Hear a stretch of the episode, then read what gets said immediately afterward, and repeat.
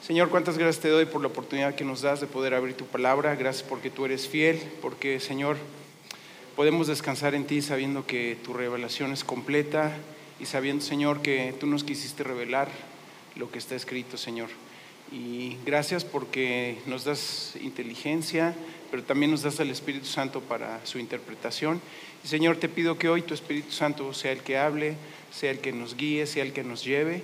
Y Señor, que podamos salir no solamente con más conocimiento de tu palabra, sino realmente retados con un corazón eh, dispuesto a poder escucharla y ponerla en acción y poder darte honra y gloria a ti. Te lo pido en nombre de tu Hijo. Amén. Bien, ¿cómo están? Buenos días. De antemano les voy a pedir una disculpa si es que me paso un poquito de tiempo, pero efectivamente, como dijo mi tocayo Java, la verdad es que es un pasaje fascinante, pero a la vez es un pasaje complicado de interpretar. Y lo van a, lo van a ir viendo. Pero bueno, gracias a Dios por como lo dije en la oración, que la revelación es completa. El Señor lo que nos quiso revelar lo dejó escrito y lo que no quiso revelarnos pues son sus misterios y ahí es en donde entra la fe de lo que no vemos alcanzamos a ver ciertos matices, pero estoy seguro que no tenemos la interpretación completa porque el Señor no nos quiso revelar el 100% ni de su carácter, ni de su naturaleza, ni de sus planes. Entonces, ahí es en donde, bueno, con, con, la visión que tenemos de la escritura, que afortunadamente y por gloria de Él hoy la tenemos completa, tenemos más conocimiento de poder entender ciertas cosas del Antiguo Testamento a través del Nuevo Testamento. Pero yo me pongo a pensar, wow, qué fe la de aquellos creyentes que vivieron en el Antiguo Testamento, que con la mitad de lo que hoy tú y yo tenemos, pudieron soportar firmes en su fe los embates del enemigo. Y van a ver por qué lo digo. ¿Vamos bien? Bueno. Eh, Vamos, vamos a empezar. Eh, me, pueden ayudar este, a proyectar? Perfecto. Eh, ¿Sí? ¿Sí? Sí, yo ya, yo ya creo que estamos bien en el, en el sonido, ya, ya, se escucha, ya escucha muy bien. Bueno, ¿por qué les digo que el, que el pasaje que me tocó es un, es un pasaje fascinante? Porque es increíble a lo, a lo largo de, de este tiempo que, estuve, que estuve preparando y tratando de pues, adentrarme un poquito más en el pasaje, es increíble ver cómo la gloria de Dios está manifestada, está manifestada en su justicia. Recuerden que estamos estudiando como este pasaje de poder entender la gloria de Dios desde el Génesis y después vamos a brincar hasta el Apocalipsis. Y lo que queremos ver es la gloria de Dios. Y por allá ya la semana pasada nos habían dicho que pues es como complicado poder definir la gloria de Dios. Pero la siguiente, por favor. Así, haciendo como un pequeño resumen muy, muy rápido, no sé si se acuerdan que en alguna ocasión eh, yo tuve la oportunidad de predicar justamente sobre la gloria de Dios y veíamos que los versículos de la Biblia que hacen referencia a la gloria de Dios, si nos vamos al original, al hebreo, utilizan diferentes palabras para referirse a la gloria de Dios. Y así como en forma muy, muy rápida, eh, vimos que ciertos versículos hacen referencia a la gloria de Dios utilizando la palabra tífara, bella, brillo, ornamento, hermoso, hermosura u honra. Otros versículos hacen referencia a la gloria de Dios utilizando la palabra cabot, que es honor, honorable, honra, majestad, noble, poder, riqueza, suntuosidad, esplendor o algo que es muy copioso. Finalmente, otros tantos versículos utilizan la palabra doxa para referirse a la, gloria de Dios, que es esplendor en una aplicación amplia, algo honroso, algo digno de honra. Entonces, a la luz de estas palabras en el texto original, yo quiero que tú las mantengas ahí en tu mente y a través de los versículos que hoy vamos a estudiar en el Génesis 5 y algunos versículos del Génesis 6, trates de estar pensando o trates de visualizar estos atributos de la gloria de Dios en los pasajes que vamos a estar estudiando. ¿Ok? ¿Vamos bien? Ahora, necesito que estés muy atento porque es como es demasiado material. Platicaba con Chacho y le decía que creo que del puro capítulo 5 y los primeros ocho versículos del capítulo 6 podríamos hacer fácilmente seis predicaciones. Lamentablemente, por los tiempos, vamos a tener que como de alguna forma correr un poco para, para poder ver, o sea, tantos detalles y, tantas cosas tan interesantes y tan maravillosas detrás de, estos versículos. Y me emociona y espero que a ustedes también les emocione, porque, este, porque así es. Entonces, pasemos a la siguiente y vamos a entrar de lleno al, al, pasaje que vamos a estar estudiando, que es Génesis capítulo 5. Y fíjese, es interesante cómo Génesis capítulo 5 eh, arranca con dos versículos y después, si tú solamente pasas la, la, lectura de Génesis 5, pues a lo mejor pues vas a ver algo que pues a lo mejor ni te va a llamar la atención o vas a decir, a ver, a ver, a ver, ya, ya no entendí. ¿Con quién fue hijo de quién? ¿Cuántos años vivió quién? ¿Y por qué? ¿Y murió? ¿Y cuando este murió? ¿Cuántos años tenía el de allá? Y etcétera. Bueno, mira, mira cómo arranca justamente el versículo 1 de Génesis 5. Perdón, antes de leer este eh, primer versículo, en este capítulo veremos la genealogía de las diez primeras generaciones de Dan hasta Noé, que cierran con el diluvio. El número 10 en la Biblia indica que algo está completo, como los diez mandamientos. Después vendrán otras diez generaciones explicadas en la Biblia, que son las generaciones desde Noé a Abraham, que marcarán el inicio de una nueva era. Primer como cosa interesante o punto interesante, e, e, ese tema de las generaciones y cómo están de alguna forma agrupadas en, los planes del Señor, en los gloriosos planes del Señor. Entonces es de llamar la atención, oye, diez generaciones desde Adán hasta Noé. Y ahí hubo algo que marcó la historia de la humanidad y algo que fue extremadamente ajeno a la humanidad y solo puede ser explicado por el poder glorioso del Señor. Y después vienen otras diez generaciones, de Noé hasta Abraham. Y en Abraham viene otro suceso interesante, marcado única y exclusivamente por el poder del Señor. Y es una promesa directa que el Señor le dio a Abraham. No vamos, no vamos a tener tiempo de estudiar hasta allá, pero es algo interesante anotar el número 10. Bueno, fíjese cómo, cómo empieza el libro 5 del Génesis. Este es el libro de las generaciones de Adán. El día en que creó Dios al hombre, a semejanza de Dios lo hizo. Y después sigue el versículo 2.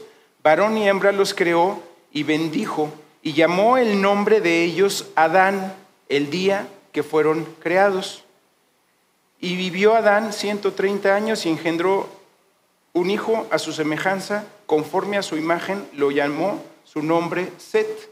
Y después de ahí, si tú sigues leyendo, que no lo vamos a leer todo por cuestiones de tiempo, te vas a ir dando cuenta que la Biblia y la revelación divina nos va a ir dando luz de estas primeras diez generaciones que vivieron sobre la tierra y estos, de alguna forma, patriarcas que están en la línea mesiánica, es decir, en la línea del Mesías.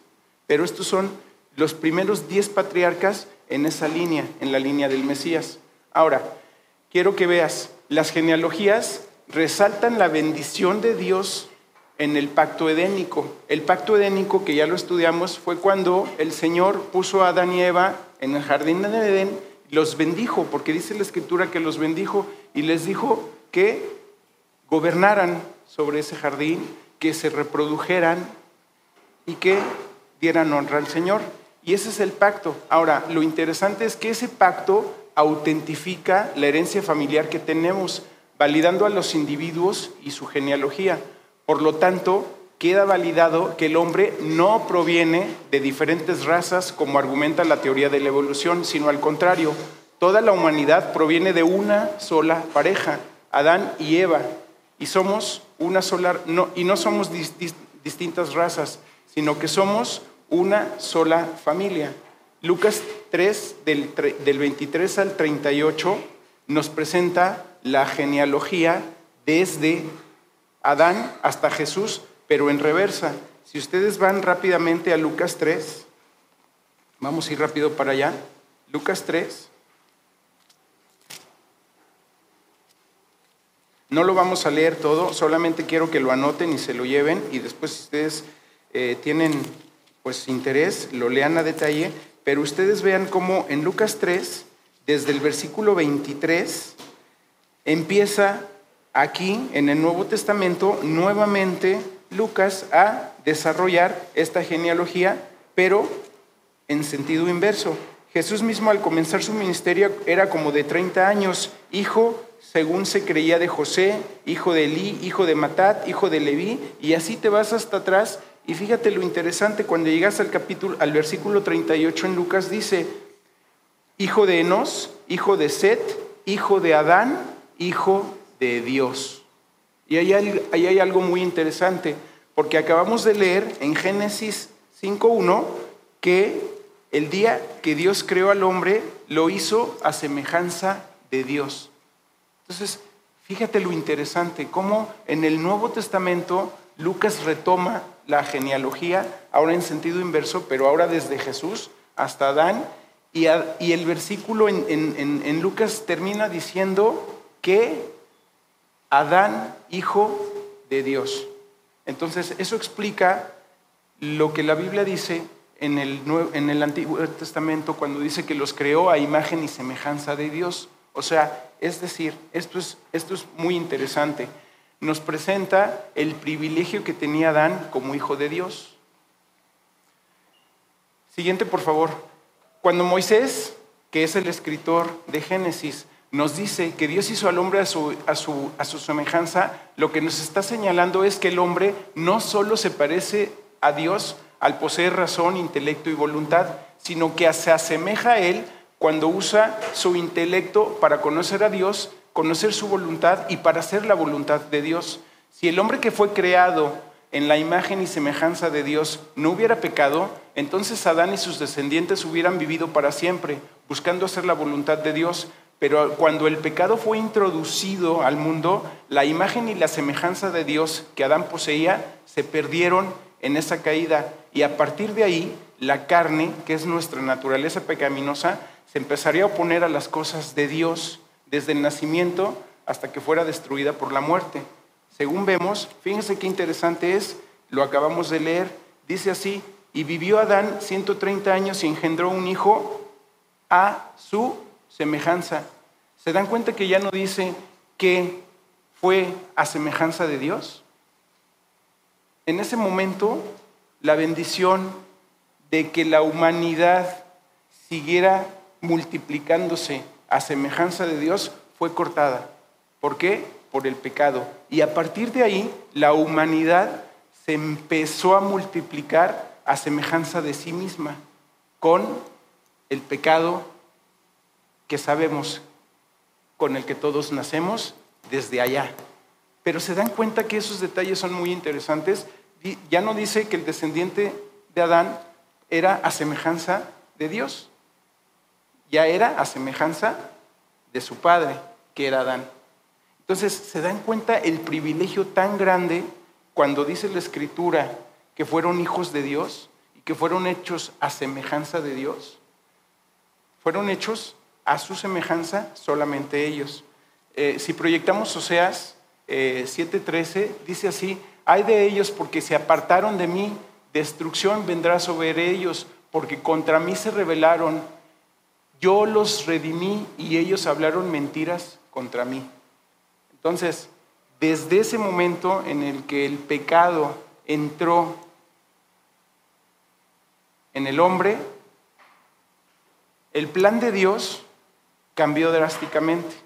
Y ojo, no lo tomó por sorpresa, pero no era el plan original de Dios. ¿Vamos bien? Sigamos en el, en el versículo 2. Este versículo, el versículo 2 que acabamos de leer, fue traducido en Reina Valera como los creó hombre y mujer y los bendijo el día en que fueron creados y les puso por nombre Adán. Qué interesante. Ya aquí, en este versículo que acabamos de leer, dice que Dios les puso o les llamó por nombre Adán. ¿Sí lo vieron conmigo? Qué interesante. ¿Por qué les llamó? ¿Por qué dice que les, que les llamó Adán? Pues que no eran Adán y Eva. ¿Por qué se refiere a ellos como y les puso por nombre Adán? No los llamó Adán y Eva, sino que dos personas se, volvían uno en el acto del matrimonio. Esencialmente, esencialmente, en este versículo, Moisés nos vuelve a recordar acerca de la primera boda que se celebró el sexto día de la creación, en donde Dios mismo ofició la primera ceremonia de matrimonio y los llamó Señor y Señora Adán. Qué, interesante que el primer matrimonio oficiado en la historia de la humanidad lo ofició Dios mismo. Qué bendición, ¿no? ¿Te imaginas si tu matrimonio lo hubiera oficiado el Señor? Sería una bendición. Punto interesante. Por eso el matrimonio es tan sagrado para el Señor. Cuando dos personas se casan, se vuelven una sola persona. No solo sus cuerpos y emociones son las que se unen, sino que sus mismas almas son unificadas. Y esto lo podemos corroborar en 1 Corintios 11:11. 11. Si vamos para allá o me ayudan a proyectarlo, 1 Corintios 11:11. 11, Dice así, pero, el Señor, pero en el Señor ni el varón es sin la mujer, ni la mujer es sin el varón. Punto final. Una vez que Dios instaura el matrimonio, no te vuelve a ver como un individuo. Te ve como uno solo. Ni el varón está, es uno, ni la mujer es otro, es uno solo. Dios hizo las reglas del, matrimonio simples para nosotros. Él ordenó que el matrimonio fuera de por vida. Por eso es tan triste ver cómo el hombre ha corrompido y se ha burlado de este regalo del Señor al tergiversar su propósito al unir dos personas del mismo sexo, yendo en contra de sus mandatos. O cuando las personas cometen adulterio, prostitución, poligamia o bestialidad. Y aún ciertos casos de divorcio son formas de rebeldía directa en contra del Señor. ¡Wow! ¿No te impacta eso? A mí sí me impacta. Estamos hablando de las primeras diez generaciones que existieron sobre la tierra. Y desde ahí, la simiente del hombre ya estaba podrida. O sea que esto que hoy vemos de que, ay, que la corriente LGTBT y las quién sabe qué y bla, no es nuevo. El hombre ha sido perverso desde las primeras generaciones de la tierra. Esto no es nuevo. ¿Me, ayudan a proyectar Levítico 18, 22? No nos, no nos vayamos al Nuevo Testamento. Vamos a, vamos a quedarnos allá atrás. Fíjense nada más. Un libro escrito en el Antiguo Testamento, en esta época. No te echarás con varón como con mujer, porque es abominación. Ah, caray. O sea que desde allá ya la humanidad estaba perdida, totalmente retorcida, haciendo abominaciones delante del Señor. Increíble, ¿no? O sea, lo que vivimos hoy no es nuevo, simplemente es un refrito del refrito del refrito de la estrategia de Satanás para inmiscuirse en el plan de Dios. ¿Lo notas? ¿Me ayudan a proyectar Mateo 19, 4 y 5? ¿No sabéis Mateo 19, 4 y 5, si no nos vamos acá a la Biblia rápidamente.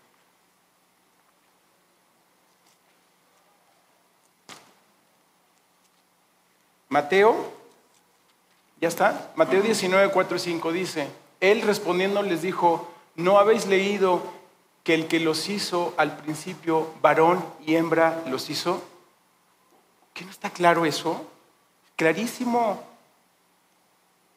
Pero Satanás ha desde el principio hecho cosas contra él, de obstruir y de prostituir el plan de Dios. Jesús, nuestro Creador, nos está confirmando que Él solo creó a la humanidad como hombre y mujer en el glorioso sexto día de la creación y nos agrega que ese día fue el principio. Jesús no está diciendo que pasaron billones de años antes de que Él creara la humanidad. Así que la teoría de la evolución queda descartada automáticamente. Y tampoco evolucionamos en los dos o setenta sexos como nos quieren hacer creer. Esta fuerte campaña de confusión sexual es tan prevalente en nuestros días, fomentada por los medios, las escuelas, los gobiernos. Esto solamente puede estar orquestado a un nivel espiritual por Satanás. El mayor propósito de esto es atacar a la familia, la base de la sociedad que forman las naciones, ya que al tener familias disfuncionales, Satanás está logrando su objetivo de alejar a las personas de Dios. Vamos a 1 Corintios, por favor, 1 Corintios 6, del 9 al 10. Dice así, ¿no sabéis que los injustos no heredarán el reino de Dios, no erréis, ni los fornicarios, ni los idólatras, ni los adúlteros, ni los afeminados, ni los que se echan con varones, ni los ladrones, ni los avaros, ni los borrachos, ni los maledicientes, ni los estafadores heredarán el reino de Dios. Explícame entonces, ¿cómo está eso de que no, pues es que, pobrecitos, es que algunos así nacen? Pues así es. No, es que ya hicieron super estudios y ya vieron que no, pues es que algunos tienen cromosomas distintos. Y hoy es por eso. Perdónenme, hermanos, pero ahí es cuando nosotros tenemos que tener valentía para, para defender la escritura y fuerza para plantarnos en lo que creemos, porque lo dice la escritura. Lo que hoy tú y yo vivimos, esta sociedad podrida, no es nueva, es simplemente la misma estrategia y la misma estafa de Satanás queriendo destruir, queriendo torcer, queriendo deshacer el plan glorioso y divino del Señor. ¿Te das cuenta? Increíble, ¿no? Sigamos adelante. Y después de ahí viene toda esa genealogía que si tú la lees y la pasas así por encima, pues nada más dirías, ah, qué bien, ¿no? Oye, pues sí vivían como que mucho, ¿no? Estos cuates. Pero fíjate lo increíble de esto, y a mí me fascinó, en el momento en el que con todo el temor del Señor y, como viendo ahí paso por paso, paso por paso, llegué y logré poner esta gráfica. Y por ahí dicen que cuando tú logras graficar un proceso, claro, esto, esto, esto es como un tema industrial. ¿eh? no vayan a creer que esto está en la Biblia, pero dicen que cuando tú logras graficar un proceso, lo puedes entender, puedes ver en dónde hay puntos de variación, puedes ver en dónde hay particularidades que se salen de lo que es normal y puedes entender en un solo palmo de vista algo que probablemente te costaría mucho si lo tratas de analizar uno por uno sin tener la fotografía completa. Bueno, ¿qué observan de esta fotografía que está ahí o de esa gráfica? Bueno, lo primero que, se puede observar es que de la generación 1, es decir, de el día que Dios creó a Adán hasta el día que Dios mandó el diluvio a la tierra, pasaron 10 generaciones. Y si tú haces la cuenta de estos años que relatan aquí, han pasado hasta este momento 2006 años. Wow, interesante. Otro dato muy interesante. Fíjate nada más lo increíble. Hoy, ¿cuántos de nosotros basamos lo que creemos a nivel familiar porque te lo contó tu abuelo? ¿No? Es que mi abuelo me dijo que esta casa, pa, pa, pa, y mi, abuelo me lo dijo. O sea, él me lo dijo. y es suficiente que una información pase de forma directa de una generación a otra para que le demos validez. ¿Estamos de acuerdo? Bueno, ve lo interesante. La primera columna, la primera gráfica es la vida de Adán. Dice la escritura que Adán vivió 800 años. Adán el hombre que fue creado por el Señor, el hombre que fue puesto en el jardín del Edén, el hombre al que se le dieron las primeras instrucciones, el hombre al que se le bendijo, el hombre que fue creado a imagen y semejanza de Dios. Ese hombre pudo relatar lo que pasó ahí. ¿Cuántas generaciones adelante? Cuéntalas. nueve generaciones adelante. Porque si te das cuenta, la novena generación con la Mec, todavía Adán vivía y lo vio nacer. ¡Wow! ¿No te parece eso increíble? Que en el plan y en el diseño de Dios, lo que sucedió en ese jardín del Edén, Adán lo pudo transmitir hasta la séptima generación, ya que Adán muere a los 243 años de Matusalén y a los 56 años de Lamec. Desafortunadamente Noé ya no conoció a Adán. ¿Por qué? Adán murió 126 años antes de que naciera Noé. ¿No te, no, te parece eso increíble? A mí me vuela la cabeza. No sé si a ti no te parezco esto increíble. Otra cosa interesante de estas generaciones, efectivamente, ve nada más el tiempo que el hombre vivía sobre la faz de la tierra. Dirían por ahí, ¿no? En lenguaje florido y regional, el más chimuelo, más catuercas, ¿no? O sea, velos todos pasaran, todos pasaban los 650, 700 años.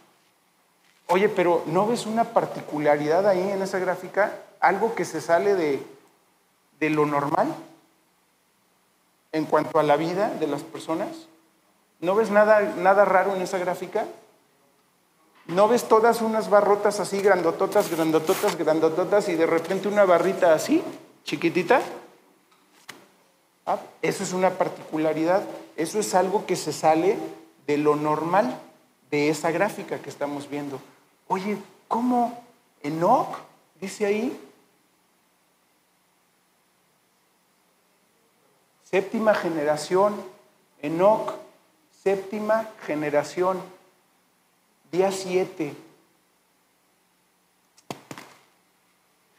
Con, ¿en dónde más hemos escuchado algo como con, con, número 7? ¿Lo has escuchado? ¿Eh? ¿Perdón? Las siete trompetas, el día séptimo, el séptimo día. Oye, caray, algo, algo hay ahí. No nada más está como de gratis, que en esa séptima generación algo se salga de lo normal, de lo que estamos viendo en esa gráfica. ¿Lo ves? Y otra cosa interesante, el diluvio, que no lo vamos a estudiar a detalle, viene más adelante, pero el diluvio ocurrió en el año 1656 de Adán.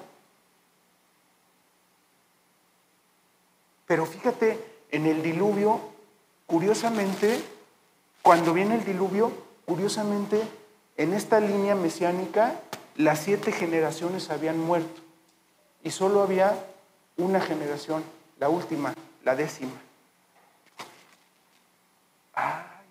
Y fíjate nada más, Matusalén, que es el hombre más longevo registrado en la escritura, muere justamente el año del diluvio. Y por diferencia de cinco años, Matusalén enterró a Lamec, que fue su hijo. Si tú te das cuenta, todos todos los hijos habían enterrado a los padres, pero aquí se vuelve a revolver la cosa. Y aquí resulta que el hijo no entierra al padre, sino el padre entierra al hijo. Matusalén enterró a Lamec. Por diferencia de cinco años, Matusalén enterró a Lamec. Y el diluvio en el año 1656 de Adán ocurre justamente siete días después del duelo de la muerte de Matusalén. No, o sea, a mí me vuela la cabeza esto. Y claro, a lo mejor estaría interesante entrar después a esta profundidad de, esto que estamos, de estas observaciones. Por eso les digo que de esto podríamos hacer siete, siete predicaciones más. Pero, ¿no ves ahí un diseño armonioso y perfecto que alguien está orquestando y no puede ser el hombre? ¿Lo ves o no lo ves? Yo, yo lo veo. ¿Me lo puedo explicar? No, no lo puedo explicar. ¿Me da la inteligencia humana para poder explicarlo? No. Solamente lo observo y digo, aquí hay un diseño que pasa la voluntad humana. Y fíjate cómo en ese plan del diluvio, el Señor hace que estas generaciones en la línea mesiánica mueran y solamente quede una, que es Noé y su familia. Y de ahí hacia atrás, Dios se encargó de que todo eso quedara atrás. Wow. Bueno, a ver, vamos a ver algunos detalles más. La Biblia no explica el misterio de la longevidad de esta sociedad antediluviana, pero se piensa que el mayor factor pudo haber sido las condiciones atmosféricas antes del diluvio que protegían tanto a las personas como animales de la radiación solar. Adicionalmente, en 10 generaciones las personas tal vez tenían mejores sistemas inmunológicos y un, mejor, eh, y un menor número de enfermedades. Eso es una suposición. La Biblia no lo dice. Pero lo que categóricamente sabemos es que las generaciones postendénicas fueron bendecidas extraordinariamente con una larga vida y muchos hijos e hijas por parte del Señor. Lo dice el Señor. Eso categóricamente lo podemos afirmar. Dios en su diseño permitió esta longevidad. ¿La podemos explicar? No. Solamente la podemos ver a la luz de la Escritura. En esta genealogía hay una profecía escondida que demuestra que el Espíritu Santo es el autor de la Biblia porque en el mensaje de Génesis 5 va más allá de la capacidad humana, sobre todo porque fue escrito al menos 1400 años antes de que la profecía se cumpliera. Y una vez más, las escrituras nos llevan al inicio con Adán y Eva para narrar los primeros 1600 años de la historia de la humanidad, con las primeras generaciones, los antepasados y toda la humanidad que hoy habita en la tierra. Dato curioso y solamente es para que te lo lleves. ¿Cuántos años habían pasado desde Adán hasta Noé? ¿Dos mil? Dos mil seis años. Bueno, si, tú trazas la genealogía desde Adán hasta Jesús, aproximadamente vamos a encontrar otros, otros dos mil años. Y después, hoy vivimos la fecha calendario basada en ese justamente evento, el nacimiento de Jesús. ¿Cuántos años del nacimiento de Jesús nos, nos, nos, nos separan? ¿Perdón? Bueno, entonces, aproximadamente cuántos años tiene la Tierra? ¿La, creación? ¿Eh? Seis mil años. ¿En dónde está esos 3.842 mil millones de años cuando el cosmos era polvo y de repente el mar y este, el, magnetismo y se juntó el polvo y empezaron a hacer partículas y bla, bla, bla y de repente vino una explosión y... ¿Te das cuenta cómo todo eso es un plan orquestado de Satanás para desviarnos del propósito divino de Dios. Increíble, ¿no?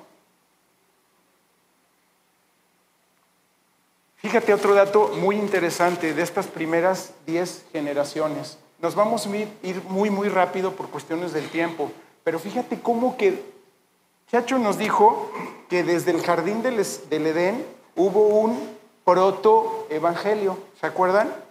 ¿A qué se refirió Chacho con ese protoevangelio? Desde ahí hubo una promesa. Cuando Dios le dijo a la serpiente, pondré enemistad entre tu simiente y la de la mujer, y ella te herirá en la cabeza y tú le herirás en el calcañar. Y Chacho nos explicó que ese es el protoevangelio, porque desde ahí la promesa de un Mesías fue establecida. Bueno, si desde ahí ya había una promesa de parte del Señor establecida para salvación del mundo, fíjate lo interesante en el significado de estas diez generaciones. Adán significa hombre, Claro, hoy en, nuestras traducciones, pues no parecerían estos nombres tener ningún significado, pero si nosotros nos regresamos al hebreo, a los textos originales, vamos a ver esto. Adán significa hombre, Set significa concedido, designado, Enos significa el débil, el frágil, el mortal, Cainán, morada, habitación, también pena y dolor, Mahalalel significa alabanza, enaltecido, Él es el nombre de Dios, por lo tanto el bendito Dios. Yared, de la Yarad, descender o bajar, Enoch, enseñar, Matusalén, tiene dos raíces, Mut, que es muerte, y Shalach, traer o enviar para, Lamec, cautivo, Noé, significa traer consuelo. Y si tú unes estos significados, algo así sonaría. El hombre es designado a un cuerpo mortal, pero el bendito Dios descenderá enseñando que su muerte traerá a los, a los cautivos consuelo y alivio.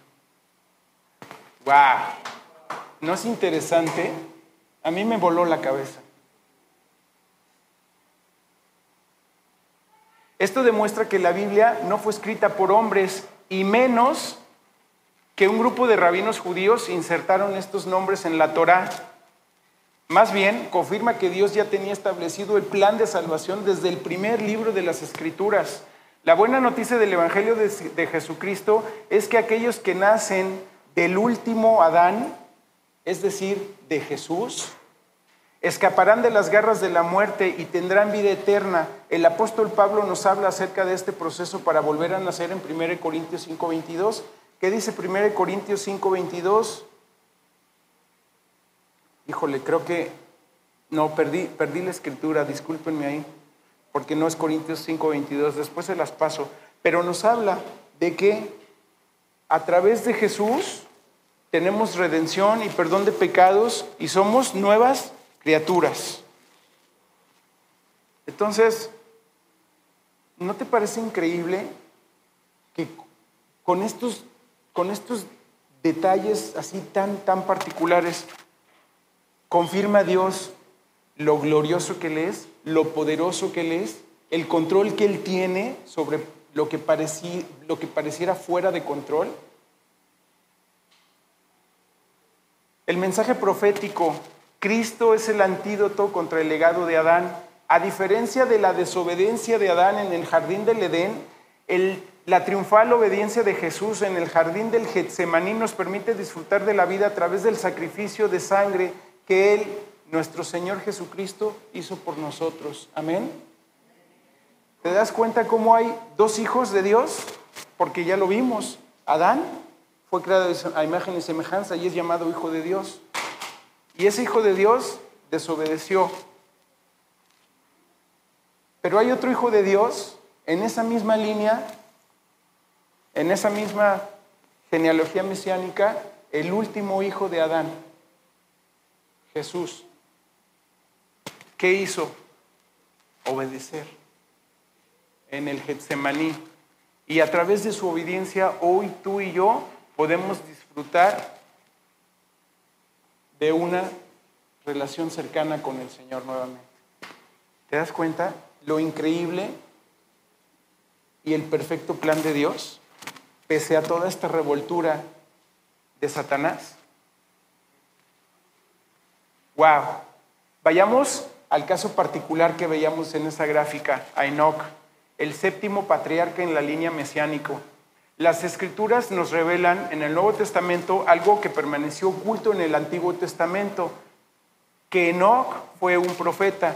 Si vamos por favor a Judas, y por eso es que decía hoy, gracias a Dios, tú y yo tenemos la revelación completa y podemos entender desde el Antiguo Nuevo Testamento, perdón, cosas en el, Nuevo, en el Antiguo Testamento. Fíjate lo que dice ahí Judas 14 y 15. Dice así, de estos también profetizó Enoc, séptimo desde Adán, diciendo, he aquí, vino el Señor con sus santas decenas de millares para hacer juicio contra todos y dejar convictos a todos los impíos de todas las obras impías que han hecho impíamente y de todas las cosas duras que los pecadores impíos han hablado contra él. ¡Wow! Hoy tú y yo lo podemos constatar en el Nuevo Testamento. Enoch fue un profeta de parte del Señor. Recuerda el nombre del hijo de Enoch, que significa su muerte traerá, o cuando él esté muerto, será enviado. Probablemente Yahweh, el nombre de Dios en el Antiguo Testamento, ya lo había llamado a servir como un profeta de Dios y le reveló la importancia que tenía su hijo, porque la muerte de su hijo de Matusalén traería el juicio a la humanidad a través del diluvio. ¿Se acuerdan que vimos en esa gráfica que justamente el diluvio comenzó en el momento justo que Matusalén muere y dice la escritura, o bueno, los, los, estudiosos de estos tiempos dicen que el diluvio arrancó siete días después del duelo de Matusalén, perdón, siete me hacen así, siete días después del duelo de Matusalén.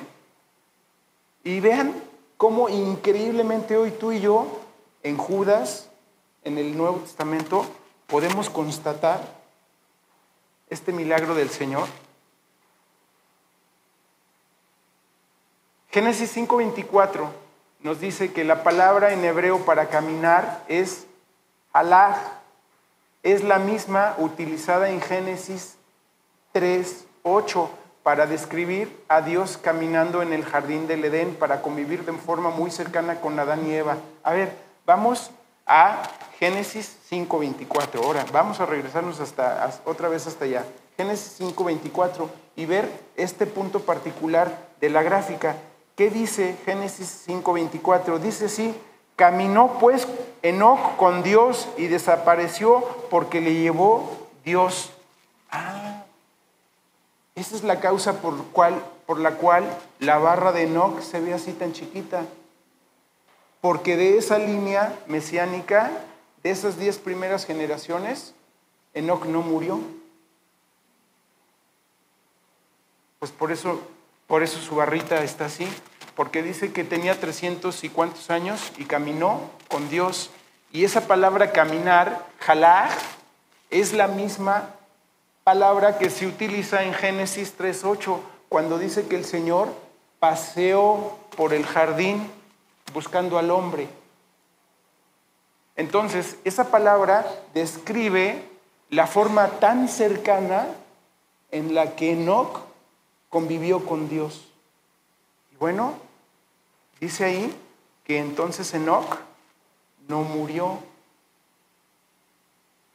caminó con el Señor.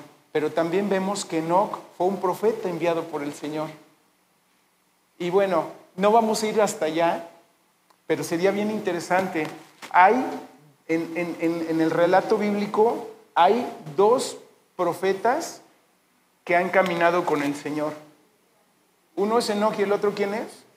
Bueno, seguramente guarden esto, guarden esto y si no se lo preguntan a Chacho cuando esté predicando Apocalipsis, porque vamos a ir para allá. En el Apocalipsis vuelven a salir estos dos profetas, Enoch y Elías.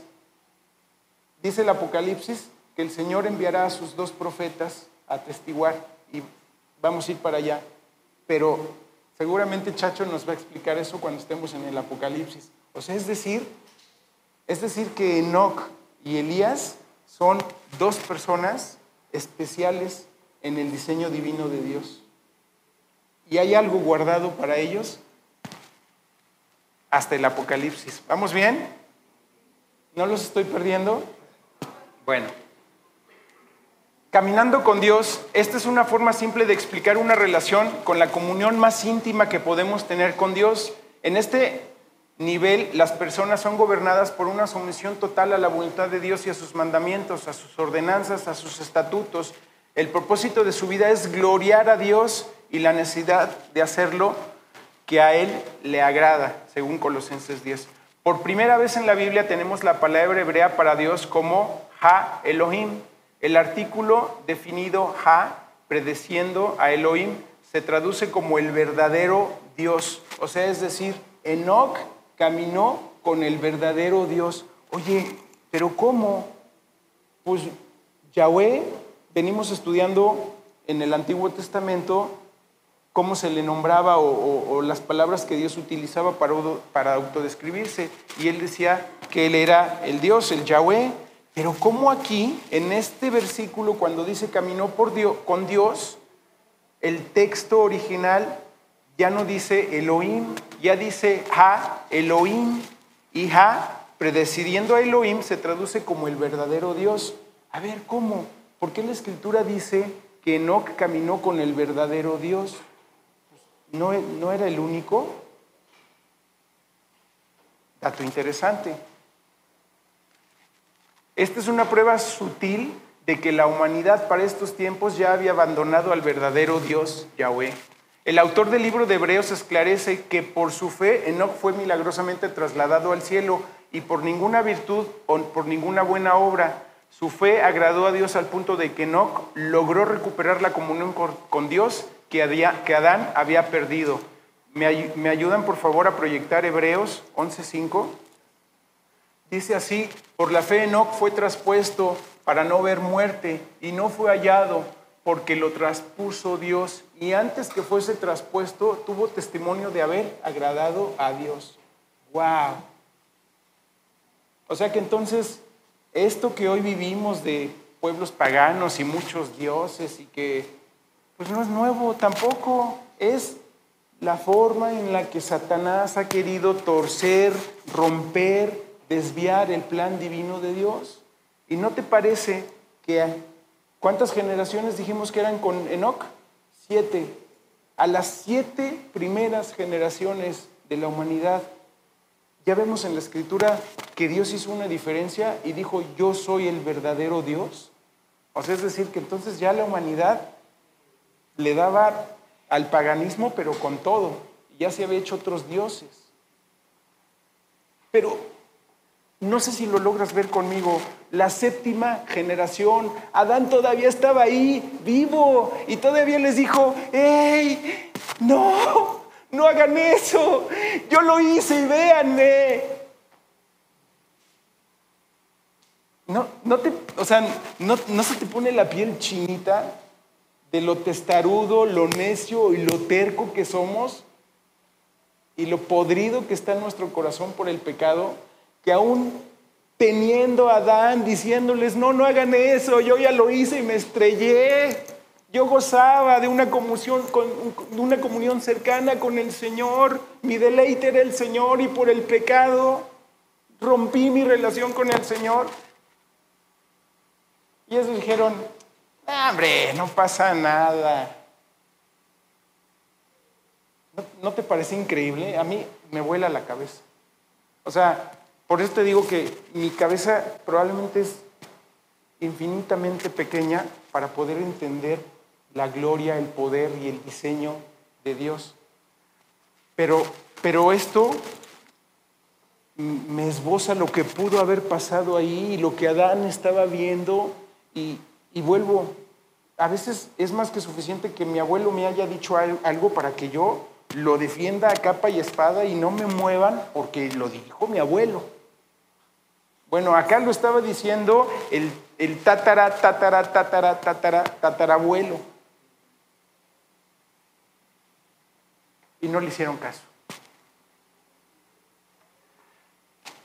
Para concluir el caso especial de Enoch, el salmista Saf utiliza la misma palabra, la hak, que se encuentra en Dios se llevó a Enoch, nos describe cómo después de seguir los caminos del Señor, Él nos recibirá en gloria tal como recibió a Enoch.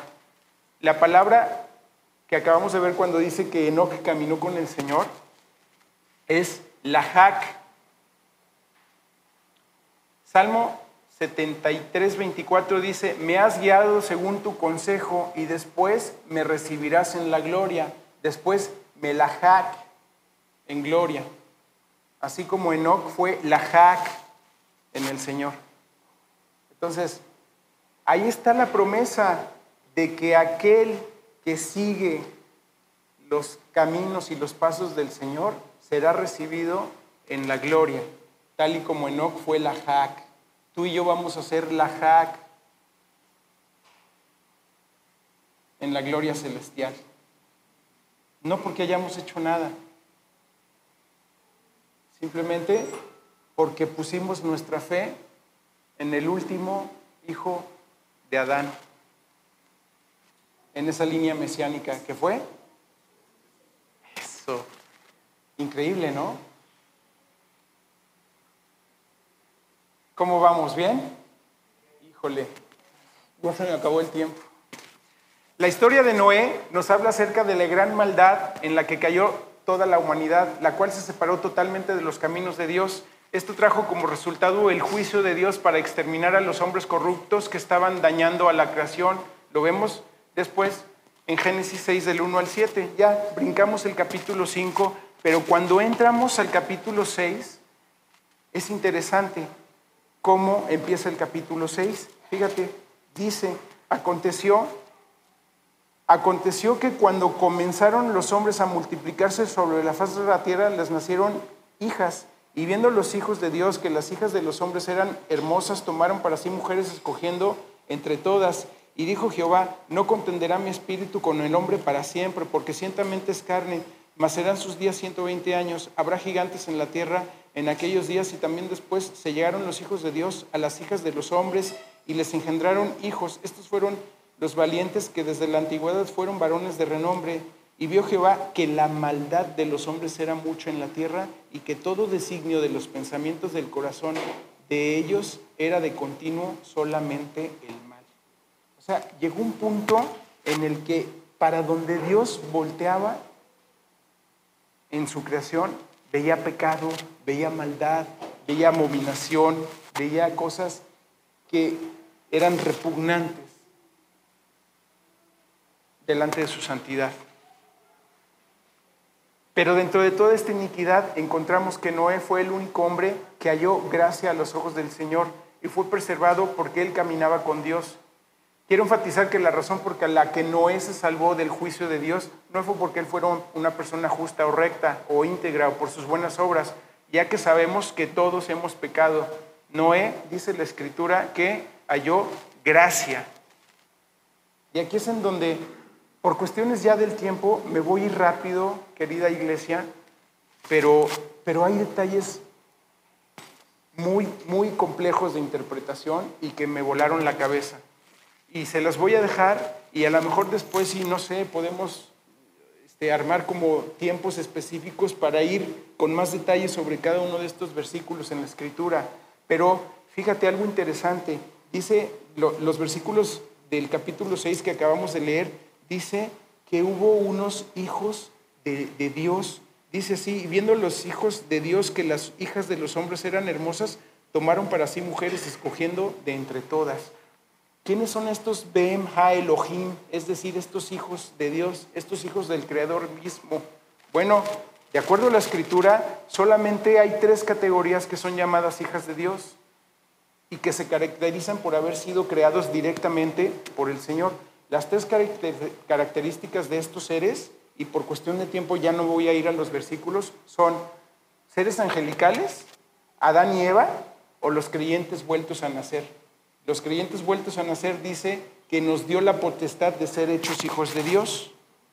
Entonces, en nuestra nueva naturaleza, cuando renacemos, porque dice la escritura, y Dios, Dios le dijo a Nicodemo, ¿eres, eres maestro de las escrituras y no sabes esto, que tienes que nacer de nuevo. O sea, en las escrituras claramente nos indica que cuando un pecador por fe toma la cruz y la sangre que nos redime de los pecados, volvemos a nacer y en ese momento somos declarados hijos de Dios. En ese momento Dios nos toma.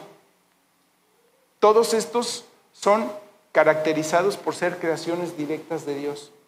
¿Estamos claros hasta ahí? ¿Alguna duda?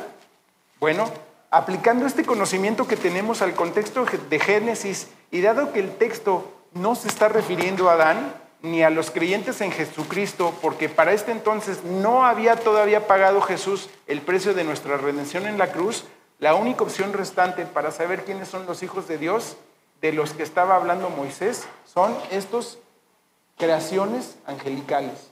No hay más. Creaciones angelicales. Judas, el hermano de Jesús, explícitamente nos dice que los ángeles rebeldes que dejaron el cielo junto con Luzbel son los que se corrompieron al seguir carne extraña, teniendo relaciones sexuales con mujeres en la tierra. Ah, está súper volado lo que me estás diciendo. No, no, no. Estás tú en otra dimensión, olvídalo. No, hermanos, lo dice la escritura. Ángeles caídos, estos hijos de Dios que acabamos de leer, que vieron que, las hijas de los hombres eran hermosas, procrearon. Y tú, tú me dirás, no, eso no puede ser posible. Sí, es posible. Es posible. Podemos estudiarlo a detalle.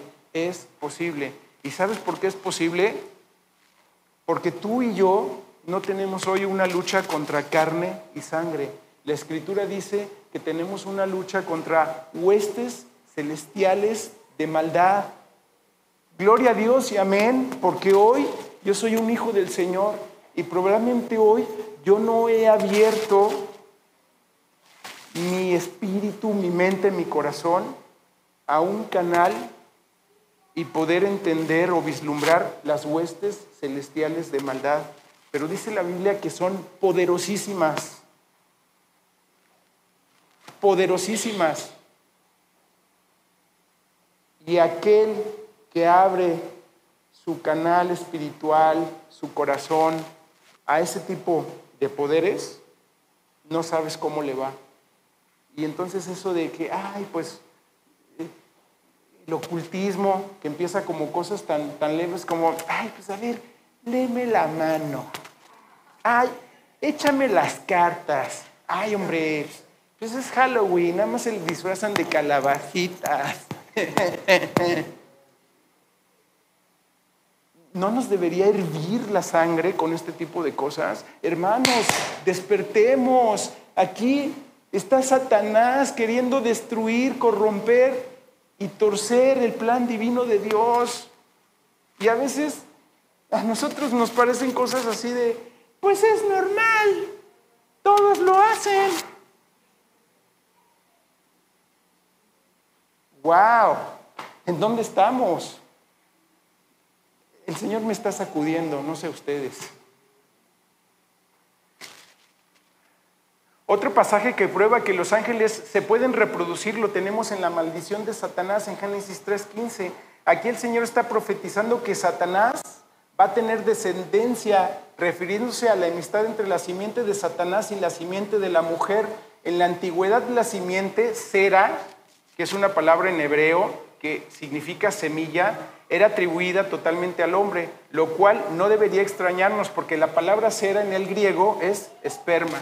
La simiente de Satanás recibirá su poder, su trono y gran autoridad y la Biblia lo llama el anticristo, mejor descrito como la bestia en el Apocalipsis 3, 2 y 4, por ser una abominación para nuestro Creador, por tener una mezcla de ADN, de ADN humano y angelical este versículo va en contra de la interpretación tradicional. Mateo 22, 30, ese sí, por favor, ayúdenme a proyectarlo. Mateo 22, 30 confirma que los ángeles, Mateo 22, 30, ¿qué dice?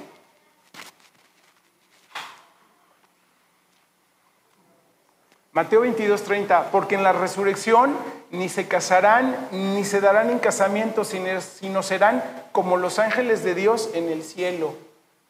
Muchos dicen o refutan esta idea que acabamos de leer de los ángeles caídos que no pueden procrear diciendo, no, fíjate, la escritura dice que cuando nosotros vayamos al cielo seremos, o en el cielo será como los ángeles que si, ni se casan ni se darán en casamiento, seremos como los ángeles del cielo, efectivamente, como los ángeles del cielo, no como los ángeles caídos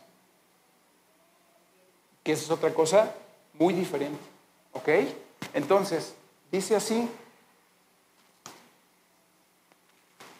esta interpretación de que los ángeles no pueden procrear usando ese versículo es totalmente errónea. Como acabamos de ver, la abominación, la bestia, será una mezcla de ADN humano y angelical. Será esa simiente que Dios dijo en el jardín del Edén, le dijo, pondré enemistad entre tu simiente y la simiente de la mujer. Y ya vimos de dónde viene esa palabra simiente, que significa cera o semilla, o en el griego significa esperma. Esperemos que, vayamos en ese, en ese orden de ideas. ¿Ok? Entonces, esto confirma que los ángeles que no están en el cielo sí pueden tener descendencia híbrida, el ángel caído humano. Hay un paralelo en las tres palabras entre las transgresiones mostradas en el versículo de Génesis 3.6 y Génesis 6.2. Génesis 3.6 nos relata que Eva, cuando vio el fruto prohibido, dice que la mujer vio que el árbol era bueno, agradable, deseable, y lo tomó y comió de su fruto. Bueno, cuando en Génesis 6.2 dice que los hijos de Dios vieron a, a las mujeres de los hijos de la tierra, Dice, de la misma forma, los ángeles caídos vieron que las mujeres humanas eran buenas y las tomaron. Los hijos de Dios vieron que las hijas de los hombres eran hermosas y las tomaron para sí, sabiendo y estando conscientes de que era abominación delante del Señor y que eso no era el plan del Señor. Pero claro, pues ya eran ángeles caídos junto con Satanás. ¿Cuál era su función? Pues echar a perder el plan de Dios. ¿Y saben? El plan de Dios era que a través de esa simiente, a través de esa generación, iba a venir el Mesías. ¿Y sabes qué hizo Satanás? Esto, empezarse a mezclar con la humanidad para corromper la humanidad, para bloquear la profecía de que el Mesías iba a venir de un linaje humano. Y entonces, ¿qué dijo Satanás? Ah, pues si el Mesías va a venir de un linaje humano, pues corrompamos el linaje humano, corrompamos la semilla humana, para que no haya forma de que llegue un Mesías a través de esta promesa o este protoevangelio que Dios mismo acababa de dictar. ¿Lo ven? Entonces, que no te parezca como que, no, esto es de marcianos. No, esto es de Satanás queriendo destruir el plan de Dios. ¿Lo es? Wow, es posible interpretar este juicio como el retiro inminente del Espíritu de Dios para limitar la vida del individuo a un máximo, perdón, ya me brinqué. Hasta ahí cerramos esta parte de, Génesis 2. Ahora nos vamos a Génesis 3 y dice eh, Génesis 6.3, este, ¿cómo, ¿cómo vamos? ¿No los he aburrido mucho? Yo sé que ya, ya llevo mucho tiempo, pero perdónenme por favor. Génesis, Génesis 6.3 eh, dice, dice, y dijo Jehová, no contendrá mi espíritu con el hombre para siempre, porque ciertamente él es cáncer, mas serán sus días 120 años. O sea, es decir, cuando Dios volteó y vio todo este cochinero que ya Satanás había hecho, había hecho dijo, o sea, no puede ser. Esto no puede ser. No contendrá más mi espíritu. Ahí lo dice, ¿no? No contendrá más mi espíritu con el hombre para siempre, porque ciertamente él es carne, mas serán sus días 120 años. Entonces, hay muchas interpretaciones respecto a este versículo y a qué significan esos 120 años. Pero es algo muy interesante que ya no podemos entrar tanto a profundidad, solamente les voy a decir, algunos dicen que este versículo es la interpretación de que en ese momento el hombre cambió su longevidad sobre la faz de la tierra y ya no vivía 800 años y en ese momento empezó a vivir 120 años, lo cual no es la interpretación correcta, porque si esa fuese la interpretación correcta, entonces algunos padres en esa línea mesiánica vivieron más de 120 años. Entonces Dios no podría faltar a su, a su palabra. Entonces, esa no, es, esa, no es la, esa no es el caso. Si ustedes ven, por ejemplo, Axfar vivió 438 años, Eber alcanzó los 464 años, Taré, el padre de Abraham, vivió 205 años y Abraham vivió 175 años, Isaac alcanzó los 180 años y estos ya son descendientes de Noé en esa línea mesiánica postdiluvianos. Entonces no puede ser, o sea, esa interpretación no es la correcta. Ya para no darle muchas vueltas, la interpretación correcta es que a partir de ese momento Dios estableció un periodo de 120 años para que el hombre prediluviano se arrepintiera de su maldad, se arrepintiera de su pecado, se arrepintiera de todo el mal que había hecho. Y ese fue ese periodo de 120 años antes de que llegara el diluvio. ¿Ok? Esos son esos 120 años que dice ahí la escritura. Pero fíjate qué interesante.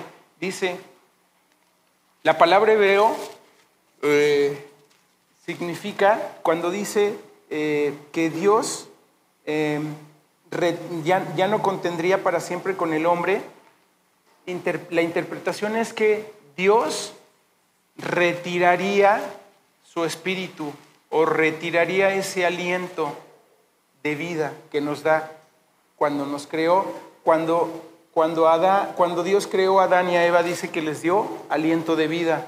Cuando Dios nos crea a ti y a mí nos dio aliento de vida. Entonces, estos 120 años Dios los estableció y dijo, quitaré el aliento de vida. Así que el Génesis 3 nos habla del juicio que se anticipa a la destrucción de todos los seres vivos, humanos y animales, que tienen el aliento, que tienen ese aliento de vida. ¿Vamos? Bueno. Después la escritura en el versículo 4 dice que había gigantes en esa tierra. Bueno, la palabra gigantes viene del, del, hebreo nefilim, que viene del verbo nafal, que significa caer o hacer caer, derribar, postrarse, mentir o fallar por lo que estamos hablando de seres a los que se les dominaba los caídos.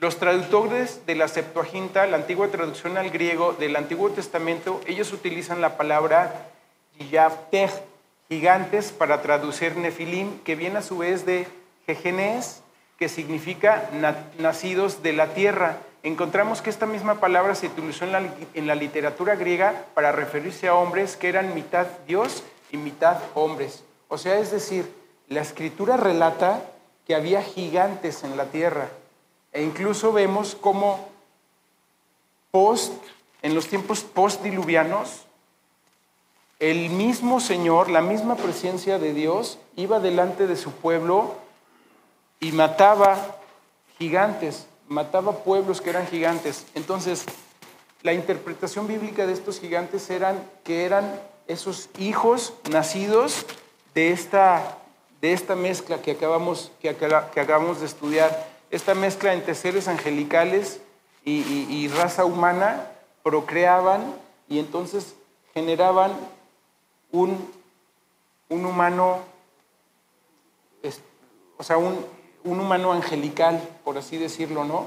O sea, no era el diseño de Dios. Y entonces, como no era el diseño de Dios, la Biblia dice que eran hombres diferentes. Y la Biblia les llama gigantes, pero ya vimos que la palabra gigantes que se utiliza es para referirse a personas caídas.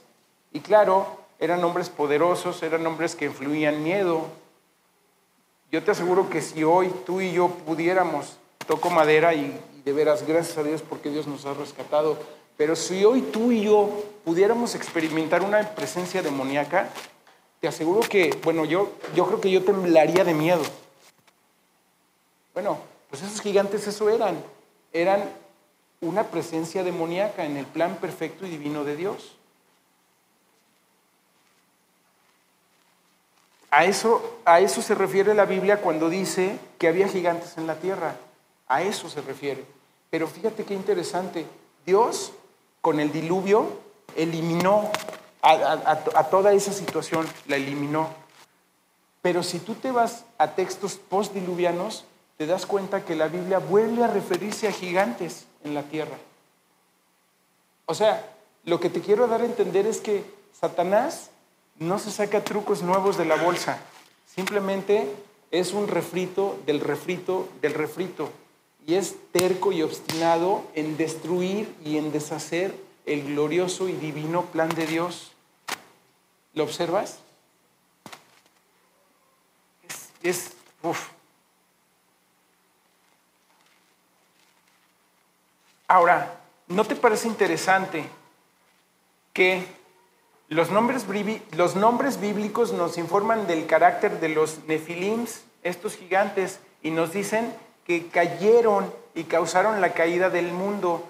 Dios no solo estaba molesto con los ángeles caídos por engendrar a gigantes caídos, sino porque además muy probablemente les revelaron secretos que la humanidad en su estado caído y en su naturaleza pecaminosa no debería conocer para corrompernos moral y espiritualmente.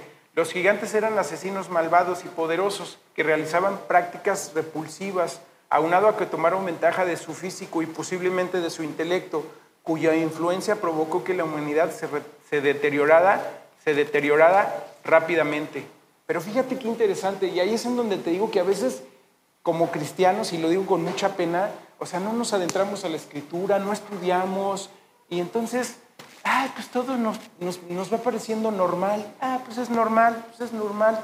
Fíjate cómo, o sea, por un lado tenemos la escritura y la defensa de la escritura, pero por otro lado también tenemos literatura pagana, y esta literatura pagana pues también evolucionó al mismo tiempo que va evolucionando el, texto bíblico, porque no estamos apartados. Hoy tú y yo, dice el Señor, que no nos, que el Señor oró y rogó para que no nos apartara del mundo. Perdón, no nos quitara del mundo, sino que nos apartara de él. Pero hoy tú y yo, pues vivimos como esta sociedad revuelta entre la maldad, juntos pero no revueltos, ¿no? Pero, pero así viví, bueno, estos también vivían así. Y fíjate, las mitologías paganas, o sea, no es algo que alguien se inventó por inventarse. O sea, como que empiezas a conectar los hilos y dice, la diferencia entre las escrituras y la mitología de las religiones paganas está en que en el Génesis las relaciones ángel-humano son expresadas de forma negativa, como una transgresión abominable que es castigada por Dios, mientras que en las mitologías estas relaciones son glorificadas. En la Biblia estos seres son mitad demonio y mitad humano. En la mitología son exaltados como semidioses. Cuando estudiamos las mitologías de las diferentes culturas encontramos muchas similitudes en las, en las historias de la creación, el diluvio y de seres celestiales que toman mujeres y otros eventos descritos en el Génesis 11. Ay, no, es que le voy a comprar a mi hijo el traje de Thor. Oye, ¿por qué te gusta Thor? No, pues es que es mitad hombre y mitad Dios. ¿Por qué? Porque la mitología griega dice que un Dios griego, bla, bla, bla, bajó a la tierra y procreó con una mujer y salió Thor, mitad hombre, mitad Dios. Y ahí vestimos a nuestros hijos de Thor. Dame otro ejemplo. Dame otro ejemplo.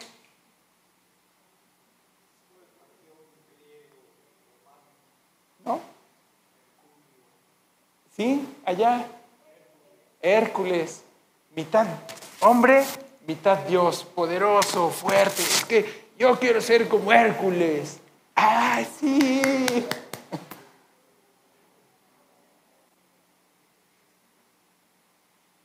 O sea, me quedo sin palabras.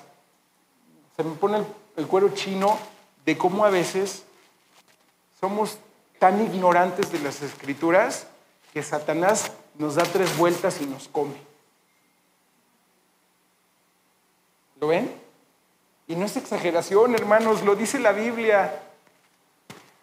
Bueno, vamos ya, ya vamos al final, vamos a llegar nada más hasta el, hasta el versículo 8. ¿Puede Dios arrepentirse? Por supuesto que no. Dice la escritura aquí que después de que Dios vio todo este mal, en el versículo 6 dice, se arrepintió Jehová de haber hecho al hombre en la tierra y le dolió en el corazón. Y ahí está, ahí está, digamos, el secreto. Dios no puede arrepentirse.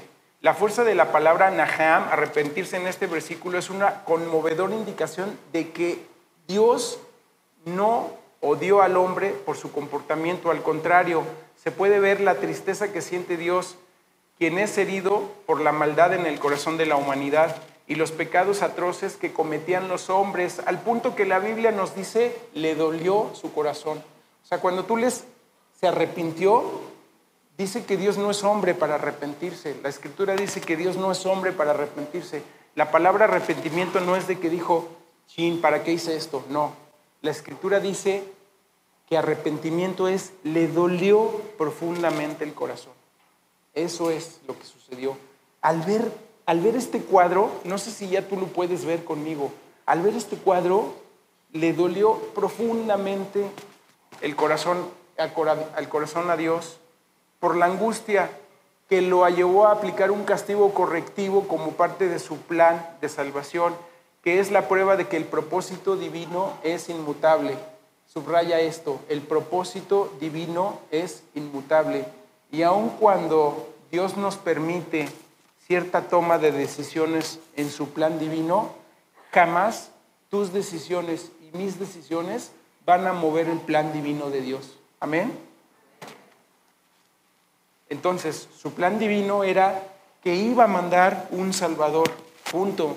No importa qué hiciera Satanás, Dios iba a cumplir su promesa de ese protoevangelio. Iba a mandar al Mesías. Sí o sí. ¿Qué tuvo que hacer Dios? Esto. Le dolió tanto su corazón porque sabía lo que iba a tener que hacer. El plan correctivo. El propósito de Dios es divino y inmutable. Enviar la inundación fue un acto desgarrador de parte de Dios, pero tenía que juzgar el pecado. Y aun cuando el Señor es misericordioso y paciente, su justicia no tarda. Amén. Finalmente, estoy por terminar. Dice el último versículo que vamos a estudiar, pero Noé halló gracia ante los ojos de Jehová. En este versículo se menciona por primera vez la palabra gracia en la Biblia, que viene del hebreo gen, que significa gracia, favor, favorecido. Gracia es el favor o regalo del perdón que Dios, perdón, gracia es el favor o regalo del perdón de Dios que no merecemos. Es el suministro inagotable de la bondad de Dios, donde Él hace por nosotros lo que no podemos hacer por nosotros mismos para calificar para nuestra salvación. La gracia está asociada con misericordia, con amor, con compasión y con paciencia. La justicia es cuando Dios te da lo que te mereces. La misericordia es cuando Dios no te da lo que te mereces. Y la gracia es cuando Dios te da lo que no te mereces. ¿Quedan claras estas, estas tres definiciones? Y entonces dice la escritura que Noé halló gracia. A Noé se le dio lo que no se merecía. Pero gloria a Dios por esa gracia, porque hoy tú y yo estamos aquí por esa gracia que Dios tuvo para con Noé. ¿Cómo Noé recibió la gracia de Dios? Pues como tú y yo recibimos la gracia de Dios. No hay algo oculto, no hay algo misterioso allá en el Antiguo Testamento que sea diferente a hoy en nuestros días. Siguió el único camino que hay, es el mismo que hoy seguimos los creyentes a través de la confesión y arrepentimiento de nuestros pecados. El temor reverente al Señor y una fe vive en Dios como creador, como soberano y Él único como el salvador del pecado. A pesar de que Noé todavía no sabía el nombre de Jesucristo, su fe en Dios dirigió sus acciones. Y por eso halló gracia delante del Señor. Con esto quiero terminar, amada iglesia, y les quiero dejar este mensaje que es, pues, ¿cómo decirlo? O sea, es un mensaje de parte del Señor y como ya vimos, Dios no retarda su justicia. Él es misericordioso, pero tarde que temprano su justicia va a llegar. Y ve lo que dice Lucas 17 del 26 al 27. Advertencia. Cuando el Hijo del Hombre regrese, cuando el Hijo del Hombre regrese, hoy tú y yo estamos esperando ese acto, ese evento, que el Señor regrese envuelto en gloria. Bueno, cuando el Hijo del Hombre regrese, será como en los días de Noé. En esos días, la gente disfrutaba de banquetes, fiestas y casamientos, hasta el momento en que Noé entró en su barco y llegó el diluvio y los destruyó a todos. Yo te pregunto, ¿no te parece? Y ojo, ¿eh? O sea, esto nada más es una pregunta. ¿No te parece que hoy hay ciertas prácticas en esta sociedad postmodernista del siglo XXI con prácticas muy parecidas a las que acabamos de estudiar? Bueno, estemos alertas. No dejes que el diablo te engañe.